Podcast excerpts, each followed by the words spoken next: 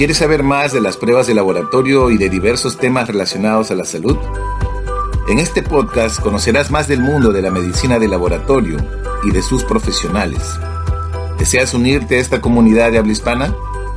Soy Luis Figueroa y mi visión es que te sumerjas al conocimiento científico de la medicina de laboratorio. Bienvenido a mi podcast. Disfrútalo.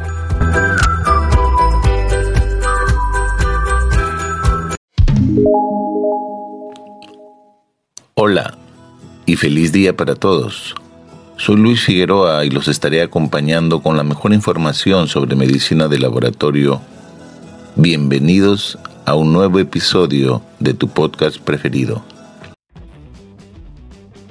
Día Mundial de la Donación Voluntaria de Sangre. ¿Cuántas mujeres embarazadas en las zonas más lejanas de nuestro país mueren por hemorragias maternas al año?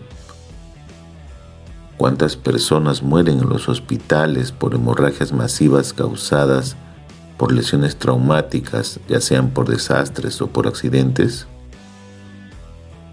Tenemos sangre disponible en todos los hospitales de nuestro país para atender la necesidad de la sangre que demandan. Es necesario comprender que los bancos de sangre del país necesitan de tu ayuda para que estén siempre con sangre disponible que salvarán vidas. Por esta razón, donar sangre de forma voluntaria y frecuente es una acción generosa y filantrópica que permitirá a nuestro sistema de salud tener siempre sangre disponible para poder vencer a la muerte.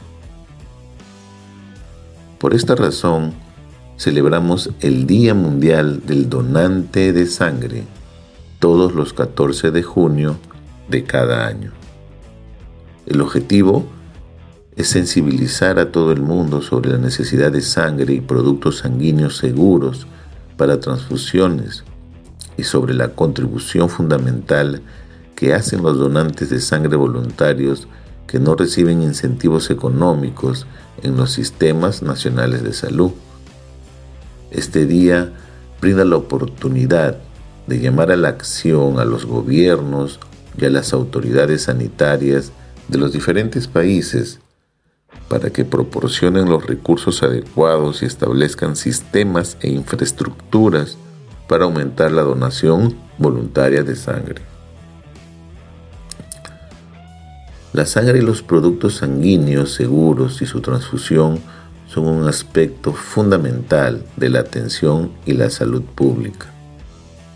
Salvan millones de vidas y mejoran la salud y la calidad de vida de muchos pacientes todos los días.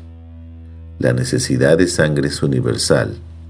La escasez de sangre es un problema a resolver en los países en desarrollo. El mundo necesita suficiente sangre segura para todos los que la necesitan. Cada segundo alguien en algún lugar necesita sangre. Salvar vidas es asombroso, da la vida da sangre.